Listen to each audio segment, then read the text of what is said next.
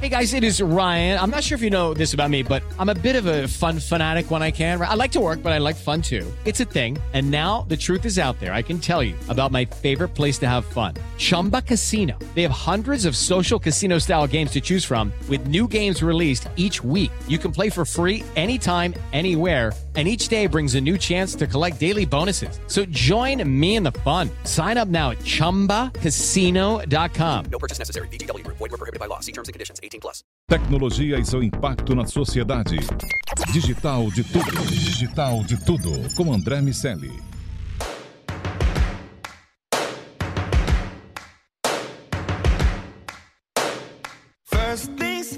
Salve, salve habitantes da sociedade digital, sejam muito bem-vindos. Eu sou André Miceli e esse é o Digital de Tudo, podcast que fala sobre a influência da tecnologia em nossas vidas. Só aqui na Jovem Pan.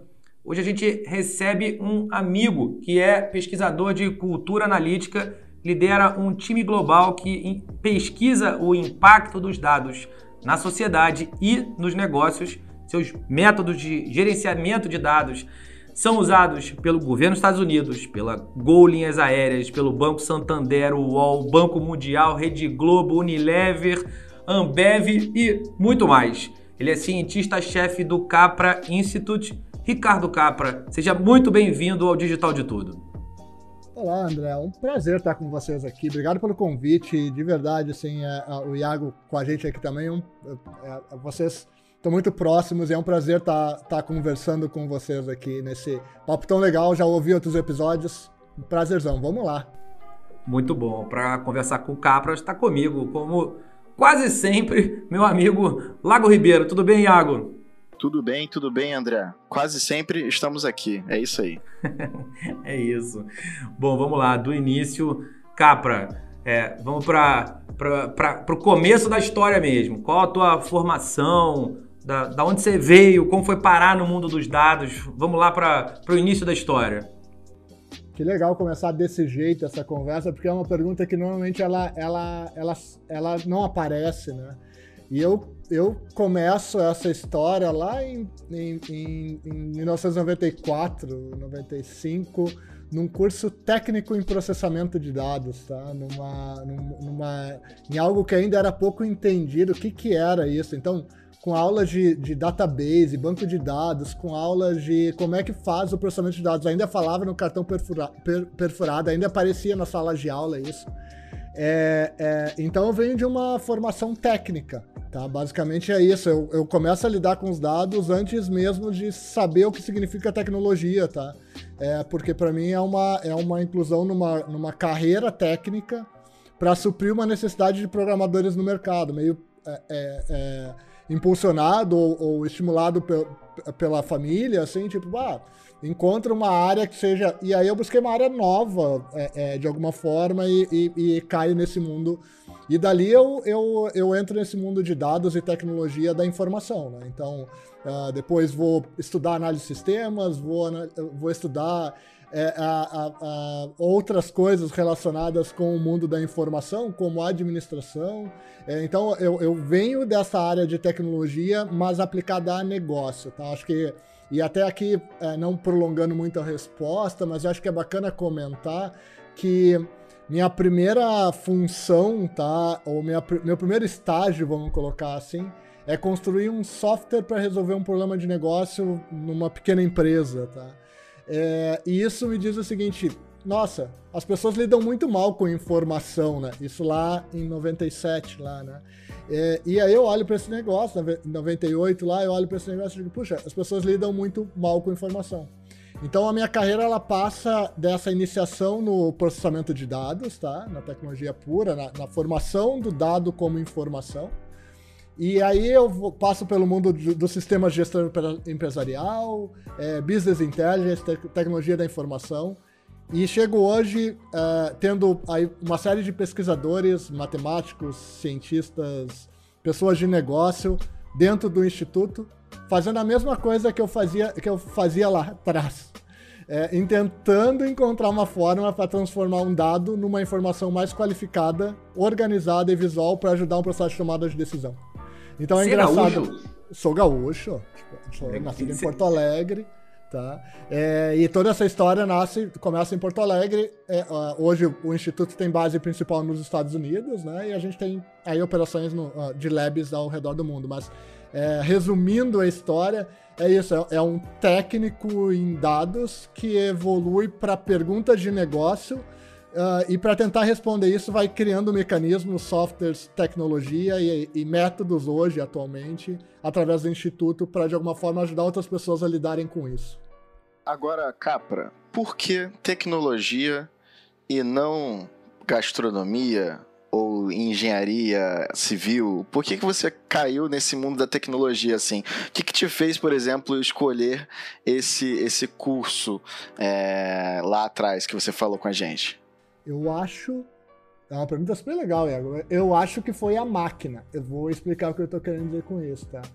É aquele negócio de tentar. da curiosidade em torno de uma máquina com letras é, verdes lá, tá?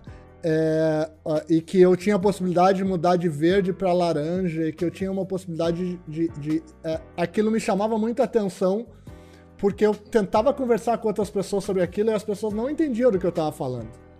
E aí eu gostava, é, é, naquele momento, de, de explicar o que eu estava construindo. Era um código, tá, gente? Assim, o que eu estava construindo era um, um, um código, uma meia dúzia de linhas de código para fazer um software para o colégio, tá? Mas, mas eu estou trazendo dessa forma porque eu acho que a curiosidade em cima de uma máquina que processava tudo aquilo, que eu não sabia o que, que era, é, é, me levou a entrar nisso, tá? Então eu acho que o que me puxou para esse mundo foi a máquina, Iago. É, é, é muito mais o tentar. De, é, vou usar essa palavra hoje, que é mais fácil de usar, mas decodificar aquilo ali numa coisa mais simples. É, e aquele negócio de ficar inserindo códigos dentro de uma máquina e ela cuspir coisas me chamava muita atenção, porque parecia que eu, que eu tava. Cada vez que eu botava a mão naquilo, eu produzia algo. É, então aquilo me chamava atenção. Então é engraçado porque na engenharia, na, na análise de sistemas, na, a, a, gente sempre parte disso, né? Mas teve uma, uma disciplina que eu acho que é ela que, que mudou tudo na minha história, tá? De, de vida, assim. É, é uma disciplina simples, tá? Que ela chama, é uma disciplina que chama lógica de programação. Porque nesta lógica de programação é como se eu tivesse uh, mudado o mundo, como se o mundo, o mundo tivesse mudado para mim. Porque eu enxergava o mundo de uma forma, ou, ou talvez não tivesse padrões para enxergar o mundo. E aí, naquele momento, eu entendi que eu poderia tudo, todo o mundo poderia ser enquadrado dentro de números e de uma lógica, dentro de fluxogramas que explicassem e organizassem o mundo. E eu acho que aquilo ali foi o que me fascinou mais, a lógica da construção das coisas, da informação ser construída. E eu acho que tá aí o, o que me despertou. Inclusive, tá? É, fazendo um link para hoje, assim, tá? Fui lá atrás, mas fazendo um link para hoje. Quando eu olho para isso hoje, e alguém me pergunta: Ah, Capra, por onde eu começo? Vai buscar uma cadeira de lógica de programação, uma disciplina de modelagem lógica, alguma coisa relacionada com. para mudar a forma de pensar. Porque a forma que a gente observa ela não pode ser passiva, ela tem que ser analítica. E ali, na lógica de programação, eu entendi, uma forma analítica de olhar para o mundo. Tá? Então eu, eu recomendaria, antes de falar numa linguagem de programação, entender como funciona, por que, que existe uma linguagem de programação e como que ela faz para existir, sabe? Então acho que ali está a composição de tudo e da forma da gente estruturar o mundo hoje, inclusive. Só, só, queria adicionar um ponto aqui, que se me permitem, é que além da, da pessoa né, que está aprendendo desenvolvimento, tem que ter um parabéns para a família da galera que começa a desenvolver. Porque fica vendo o tempo todo: olha, mãe, consegui trocar de verde para laranja agora. E aí tem que bater palma e, e motivar essa criança que está aprendendo. Mas assim, se não fosse a família que começa vendo quando a gente faz o Hello World, é, sem essa motivação, acho que a gente não teria alguns desenvolvedores aí no mercado.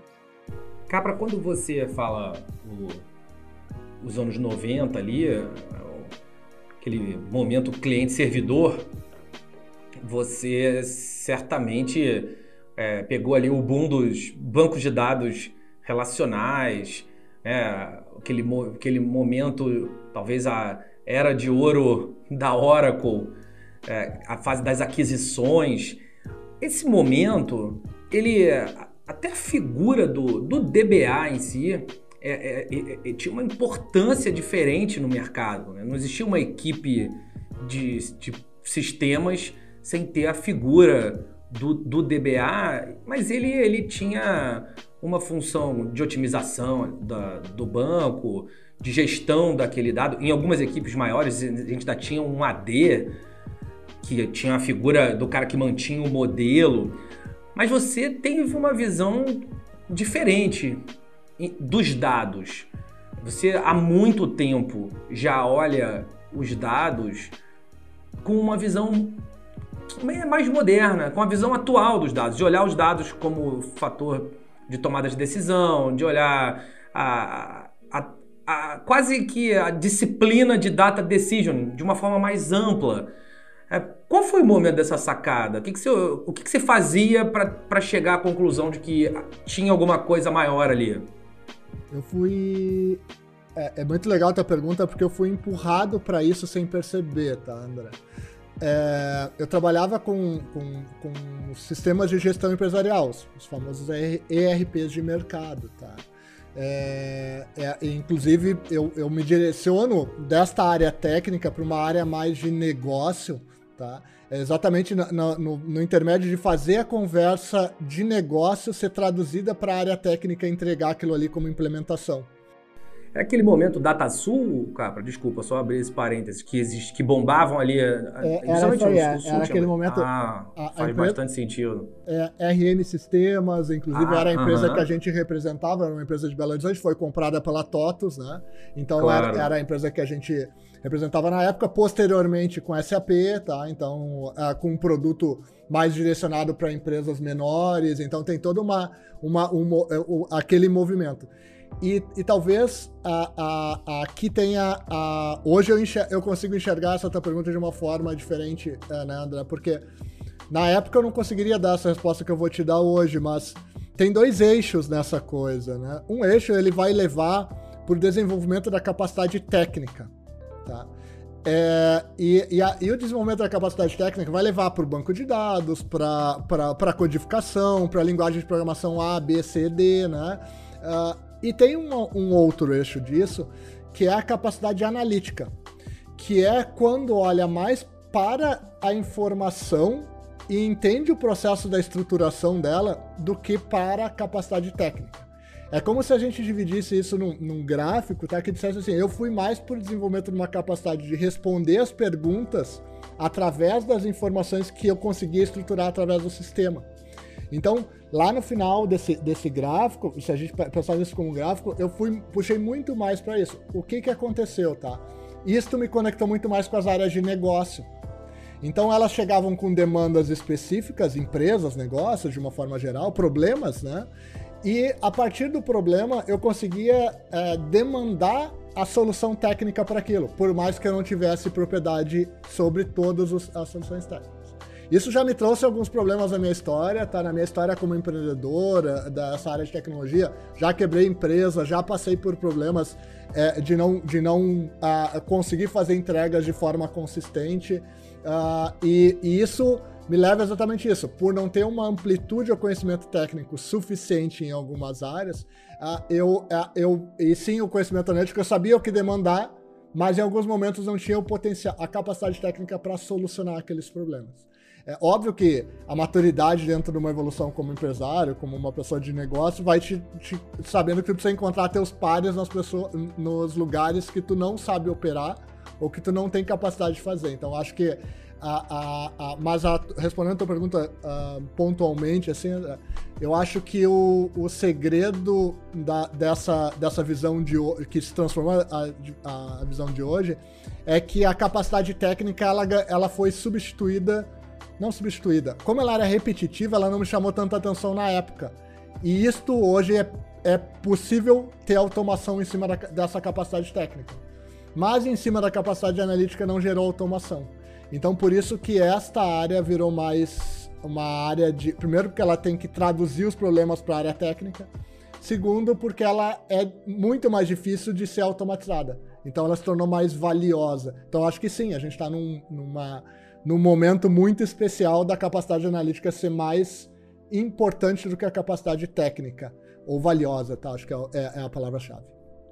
Agora, Capra, dessa tua trajetória, a gente falou né, sobre a escolha, é, sobre o teu direcionamento de carreira nisso, agora um pouco sobre o início da sua carreira, né, empresas e tudo mais. Como é que é o, o, o, desenho dessa jornada até a gente chegar mais ou menos aqui no Capra Lab, no Capra, no instituto que você, é, dos laboratórios e tudo mais que você fundou? Legal. É, a história não é tão, tão longa assim, porque na verdade são poucos, são muitos projetos e poucas empresas, tá? É, basicamente eu passei por, por uh, assim, é importante nessa, nessa história porque eu, eu logo me tornei um empreendedor, tá? Então, a, minha, a minha empresa original, Capra Lab, oficialmente, tá?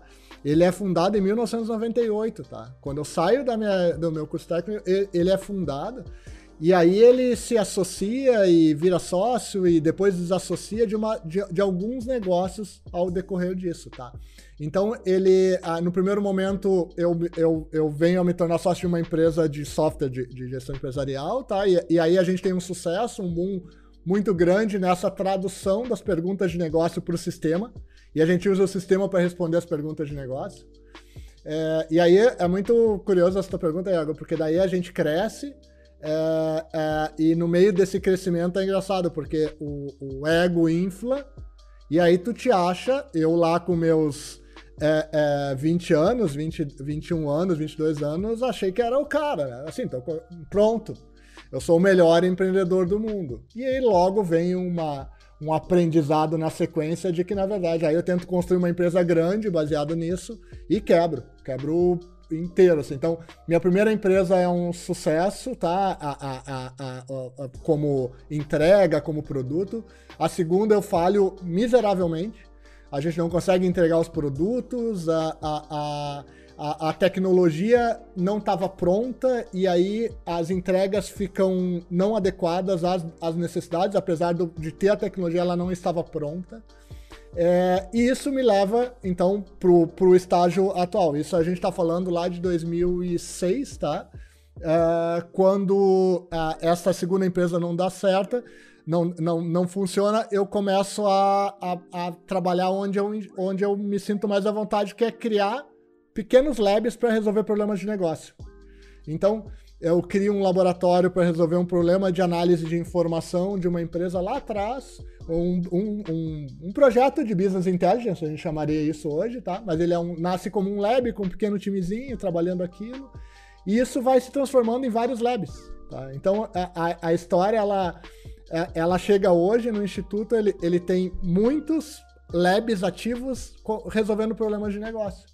Então eles são é, é um hub, né? É, o instituto é um hub de pequenos labs de grupos de pessoas que resolvem problemas de negócio. Então, eu basicamente peguei minha trajetória de não dar certo administrando uma empresa estruturada de uma forma tradicional e desmonto em pequenos, hoje a gente chama de squads, né? Mas para mim eram pequenos labs de dados para resolver problemas específicos. Porque para mim isso diminui o risco do negócio, tá? Eu tô contando lá atrás, tá? Então, ah, meu medo de abrir um, uma empresa e eu vou fazer pequenos projetos. Uh, acontece que, óbvio, a disciplina cresce, a tecnologia cresce, uh, e, e, aí uh, esses labs começam a atender projetos significativos no mundo. Assim, a gente começa a surgir projetos bacanas, iniciativas desde um, de uma campanha, a poder participar de uma, de uma, de uma análise de um pedaço de dados de uma campanha americana, até analisar dados de uma indústria que precisa uh, uh, converter melhor o produto dela. Então, assim, passa por tudo. Então, esses labs ativos fizeram que o Instituto criasse uma base de conhecimento que sustenta novos labs que venham a surgir. Então, desculpa a resposta longa, mas a tua pergunta é tão sensacional de recordar isso, assim, porque a história ela tem muitos furos, né?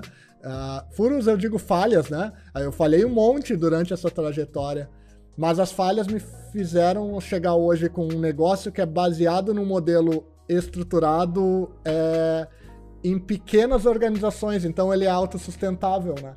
É, então eu acho que hoje eu tenho uma maior tranquilidade como instituto, porque a base de conhecimento está centralizada, enquanto isso a gente tem pequenos labs fazendo uh, projetos incríveis na ponta.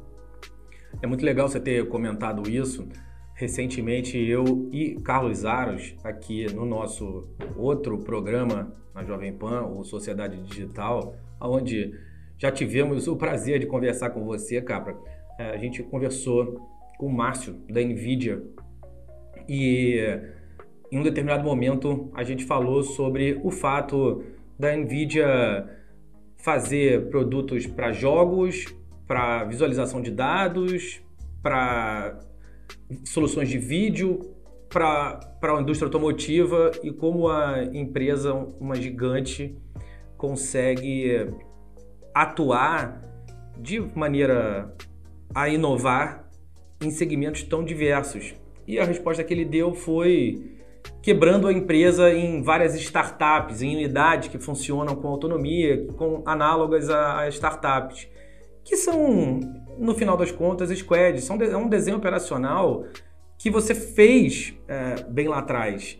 E, e, é curioso. Sem querer, né, André? É, Isso não foi pensado. É legal, e é legal. E, e assim, é, é, eu acho legal, inclusive a humildade de dizer que foi sem querer. Isso é muito legal, porque a gente está habituado a ver as pessoas profetizando o ontem, sabe? É, a gente está tá habituado a ver as pessoas é, tomando decisões ou sendo levadas para alguns caminhos e, e depois glamorizando uh, os caminhos que tomaram muitas vezes por acaso. É, e, e é, é muito legal isso. É, é, claro que não foi só por acaso. Você estava ali, você estava com a empresa, você teve disposição para fazer isso, você montou e botou para frente cada unidade de negócio.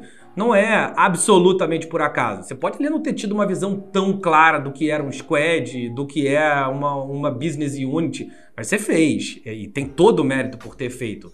Ah, mas, mas é legal é, enxergar o caos no meio de um negócio que é orgânico, que, que funciona como a vida. Tem ali é, curvas ao longo do tempo e, e, essas curvas nem sempre estão sob o nosso total controle. Tem uma, uma coisa que é, a gente conversa aqui de vez em quando, uma frase do Mario, do Mario Andretti, do piloto, que eu acho interessante nesses momentos, que é sempre que as coisas parecerem sob controle, é, provavelmente você não está acelerando o suficiente.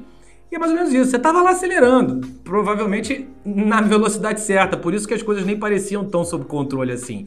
E você soube guiar o carro e tem todo o mérito por isso. Agora, hoje, Capra, os teus, os teus clientes são grandes empresas, mudou o perfil daque, do Capra que vendia para as pequenas e médias. Agora você está atuando no mercado mais, mais high-end, que é quem consegue entender e demandar dados nessa proporção ou não necessariamente? Como funciona? É, hoje, porque o que, que aconteceu, né? Em algum momento a gente foi classificado é, como um laboratório muito especialista, né? Numa disciplina muito especialista, que era a disciplina de tecnologia da informação, mas especificamente dos dados. Do, eu não quero usar essa palavra de business intelligence, de BI, porque não era bem isso. Era tipo alguém que me ajudasse a pegar, a, a transformar, a, a, organizar o processo dos dados é, dentro, de uma, dentro da organização. Então, a gente nasceu como essa incubadora de labs. E é, e, e é o que é hoje. Então, só que hoje, qualquer grande companhia, ou qualquer nova companhia, qualquer organização no mundo, precisa ter, de alguma forma, um, uma, uma, um espaço ele pode ser virtual, obviamente, mas um espaço dedicado aos dados, né? É, é, e é que eu não estou falando de uma área, porque na verdade ele é uma fusão de áreas para poder lidar com isso. Então eu acho que quando a gente se torna essa incubadora, as, as grandes companhias começam a enxergar o seguinte: não, para eu ter esse tipo de inovação, talvez eu não precise buscar isso numa grande consultoria. Eu tenho que buscar em alguém que consiga construir pequenos laboratórios ágeis para a gente. E aí eu acho que a gente entra nesse mercado, tá? Aí que a gente pega grandes companhias, quando a gente senta lá com o dono e diz: ah, me ajuda a criar um lab aqui para resolver um problema específico de, de precificação do meu produto. É, é, e claro, a gente materializa como um lab, mas é, nasce como um projeto e a gente, não, isso aqui não, a gente não faz projeto, a gente cria um lab. Né? É, e, e aí, quando materializa isso como uma operação dele, tá, da empresa, as grandes empresas vêm dizer o seguinte: não, a gente precisa de uma operação dessa aqui dentro. Então eu acho que ele é muito um caminho natural de, de, do mercado acelerar em torno da disciplina. E aí no meio disso, né, surge o nome da ciência de dados, né? Porque até aqui não existia, né? Então, se a gente pegar no histórico, lá em 2006, ninguém tinha falado esse termo, essa palavra, então não existia isso. Então, surge o, o, o boom da, da, ciência de dados, surge inteligência artificial, surgem os algoritmos, que obviamente despertam para aquelas companhias que estavam fora desse movimento da tecnologia da informação. Porque até é engraçado esse ponto quando a gente olha agora historicamente para trás, né, André? É, é, e, e, observa isso.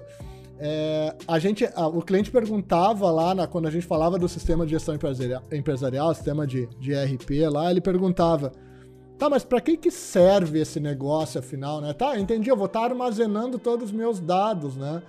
Mas como é que eu vou usar isso depois? Porque vai ficar tudo dentro de um banco de dados. E... Não, aí tu pode emitir os relatórios. Tá, mas para que não? Para uso fiscal, para te poder. É, é, é, é, engraçado porque a gente olha, era uma prestação de conta da organização ou com o governo ou de alguma forma para isso, mas não para um processo de tomada de decisão. Quando isso passa a fazer parte do processo de tomada de decisão, a informação perde agilidade e precisão. E aí isso aproxima do dono esse núcleo de informação. Aí cria essa interme esse intermediário né, de, da área de informação, dados, analytics, BI, seja lá como chamar, entre a tecnologia e o negócio, né? E ele é plugado de alguma forma direto com, com as lideranças da companhia. Me chama, eu ainda lembro, tá? Do projeto lá, é, quando o Obama, o Obama, assume a presidência dos Estados Unidos lá em, é, em 2008, né? Assim, mas lá em 2010 ele chama e coloca uma pessoa num cargo de, de CDO, né? Ele cria uma, um, um, CDO, um Chief Data Officer, lá em 2010, e, e que parecia uma maluquice naquele momento, né? que nos falava de dados dessa forma. E ele argumenta o seguinte: não, é o seguinte, isso, isso vocês encontram em vídeos do YouTube, ele, é, tem entrevista dele falando disso, que ele diz: eu não quero ter intermediário entre a informação e a decisão.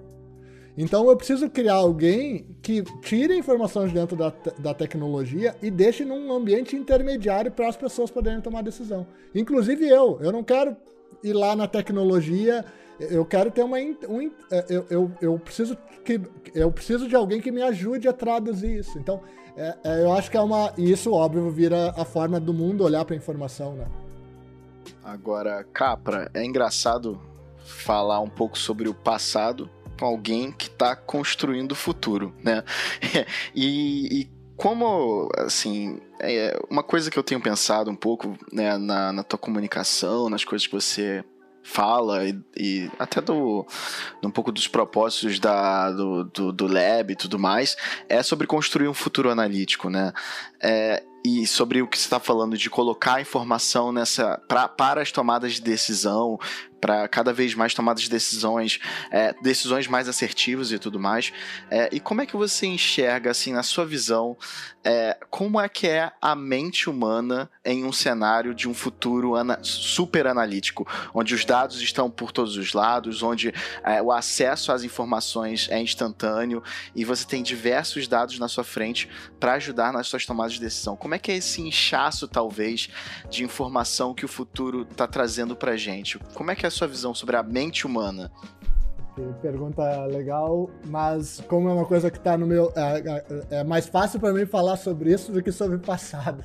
É, porque, é óbvio, está nos nossos mapas de estudo aqui, a gente observa isso todo dia. E, na verdade, é o seguinte: a mente humana, eu acho que é mais do que. É, é, é sobre a mudança de, de forma de olhar para as coisas, tá? É o que a gente fala bastante do pensamento analítico, tá? Uh, eu fui desenvolvido, eu fui treinado, tá, nesse tempo, a ter um pensamento computacional, tá? É, eu, o que eu digo é a gente da área de tecnologia, né? A gente foi treinado a olhar para as ferramentas, para as tecnologias e com isso ter um pensamento computacional, que junta matemática, junta outras disciplinas. É, do outro lado, a gente tem todo um lado de humanas e, e, e pessoas envolvidas nisso com um desenvolvimento de pensamento crítico, né? Uh, de, não crítico do lado negativo, e sim de olhar para a informação e poder discutir ela, de, questionar as variáveis né, que fazem parte de uma decisão. é, o que a gente está vivendo hoje é essa história do, do, pensamento analítico, que é a fusão dessas coisas. É, então, esse próximo indivíduo, tá? Esse, esse, esse, qualquer pessoa a partir de hoje, tá? Não a partir de hoje, mas que vem, que tá, tá vindo aí, é, vai ser um analista de dados obrigatoriamente. Uh, repara que eu estou falando o seguinte: analista de dados não é a pessoa que, ah, vou precisar ir lá num banco de dados, programar para poder. Não, não, não é isso. Vai precisar analisar os dados. Vou explicar isso de uma outra forma. Se vocês olharem na casa de vocês, se tiverem filhos, irmãos mais novos, é, é, é, qualquer pessoa que esteja nos escutando aqui, tá? Que tenha pessoas mais novas na casa, repara como eles acompanham hoje esportes, como eles monitoram atividades físicas, como eles olham para as coisas ao redor deles. Eles já usam sistemas de estatística para acompanhar a NBA, esportes de uma forma geral, é, e olham para a performance deles dos jogos através dos números dos games. Tá? Então eles já têm uma, um olhar para dados, eles já entenderam tá? É, que quando eu monitoro uma corrida, eu entendo como é que é a minha performance do meu coração. É, e quando eu chego para falar para um médico da minha frequência cardíaca, às vezes ele diz, o médico diz o seguinte: não, mas tu não tá dentro do padrão. Sim, mas eu, eu faço isso há 10 anos e esse é meu padrão. Ah, todos nós temos acesso a essa informação. A gente está coletando ela diariamente através de sensores que estão conectados na gente. Por que, que a gente vai transferir a possibilidade de analisar nossos próprios dados para outras pessoas? Pode ser que a gente busque um especialista para nos ajudar nas decisões. Seja um cardiologista, ah, já que eu fui pro lado do coração aqui, né? Então, ah, a gente vai precisar de um especialista que nos diga que nos ajude a julgar que, aquele dado. Mas o dado está na nossa mão. Então, daqui para frente, essa história de a gente transferir o processo de análise das decisões para terceiros é, é, vai ser cada vez menor. Inclusive, na, na, nossa visão aqui, o que a gente enxerga como futuro é uma área de analytics, de BI, cada vez menor. Ela vai ser enxugada porque todos vão ser analistas de dados dentro dos negócios. Todo mundo. Na escola, no negócio, todo mundo vai precisar analisar dados. O que a gente vai ter de um processo intermediário disso, né? É o Analytics, que a gente até o nome disso é Smart Analytics, é a, a, parte de tratamento, análise, programação dos dados para a gente poder analisar, vão ser cada vez mais automatizadas. Tá? Então tem aqui machine learning, tem aqui a inteligência artificial, né? tem várias técnicas novas aqui que ajudam a preparar uma informação para a gente hoje. Então, finalizando pontualmente com uma resposta, é, no momento que a gente não tem mais intermediários para análise de informação e a gente precisa assumir esse papel, todo indivíduo vai precisar desenvolver essa mentalidade analítica, ou então ser orientado pelas decisões dos outros. Então aqui entra a sacada disso. Ou tu vai fazer parte do grupo que vai pensar analiticamente, criticamente, usando o poder computacional para isso, ou vai ter alguém com pensamento crítico e poder computacional direcionando para onde tu vai. Para quem quer pensar analiticamente, Capra, como faz para baixar os relatórios que vocês produzem, conhecer o instituto, saber mais sobre o, o Capra e o seu trabalho? Uh, é legal, uh, assim, tudo isso que eu trouxe para vocês agora no cenário final, que assim pode parecer super, é, parece superficial, ah, como assim que maluquice isso? É, tem estudos bem é, profundos sobre isso dentro do instituto lá, tá? Então é só em capra.institute, tem lá uma. consegue navegar no nosso blog, pode consegue navegar nas nossas pesquisas, né? consegue navegar em tudo que a gente faz aí, tudo que a gente produz. Lá no Capra Lab é onde nós temos a área de, de criação de labs, né? Então tu consegue coletar e ver um pouco disso tudo e sobre o que a gente está estudando e o que a gente está publicando. Aliás, é, é um prazer ter vocês aqui nessa conversa, porque vocês participam e estão conosco eventualmente dentro desses labs também. Então, obrigado por esse convite, reforçando. Muito legal. Bom, para você que nos ouve, não deixe de baixar o Panflix. Fica ligado em todo o conteúdo de tecnologia da Pan. Tá tudo lá. Sociedade Digital, Tech News, Jornal da Manhã e muito mais para você ver e ouvir a hora que quiser. Muito bem, meus amigos, semana que vem tem mais Digital de Tudo. Meu amigo Ricardo Capra, cientista-chefe do Capra Institute, muito obrigado pela conversa. Foi um prazer, gente. Até a próxima. Muito bom. Laguinho, meu amigo, até o próximo DDT. Até o próximo DDT e recomendo todo mundo assinar o nosso podcast nos agregadores para receber a notificação quando sair o um novo episódio, toda quinta. É isso. Bom, fique ligado que aqui tem sempre uma história de vida que a tecnologia ajudou a construir. Semana que vem tem mais digital de tudo. Um abraço, tchau. Tecnologia e seu impacto na sociedade. Digital de tudo. Digital de tudo. Com André Miscelli. Hello, it is Ryan, and we could all use an extra bright spot in our day, couldn't we? Just to make up for things like sitting in traffic, doing the dishes, counting your steps, you know, all the mundane stuff. That is why I'm such a big fan of Chumba Casino. Chumba Casino has all your favorite social casino style games that you can play for free anytime, anywhere with daily bonuses. That should brighten your day a little. Actually, a lot. So sign up now at chumbacasino.com. That's chumbacasino.com. No purchase necessary. Group. Void were prohibited by law. See terms and conditions. 18 plus.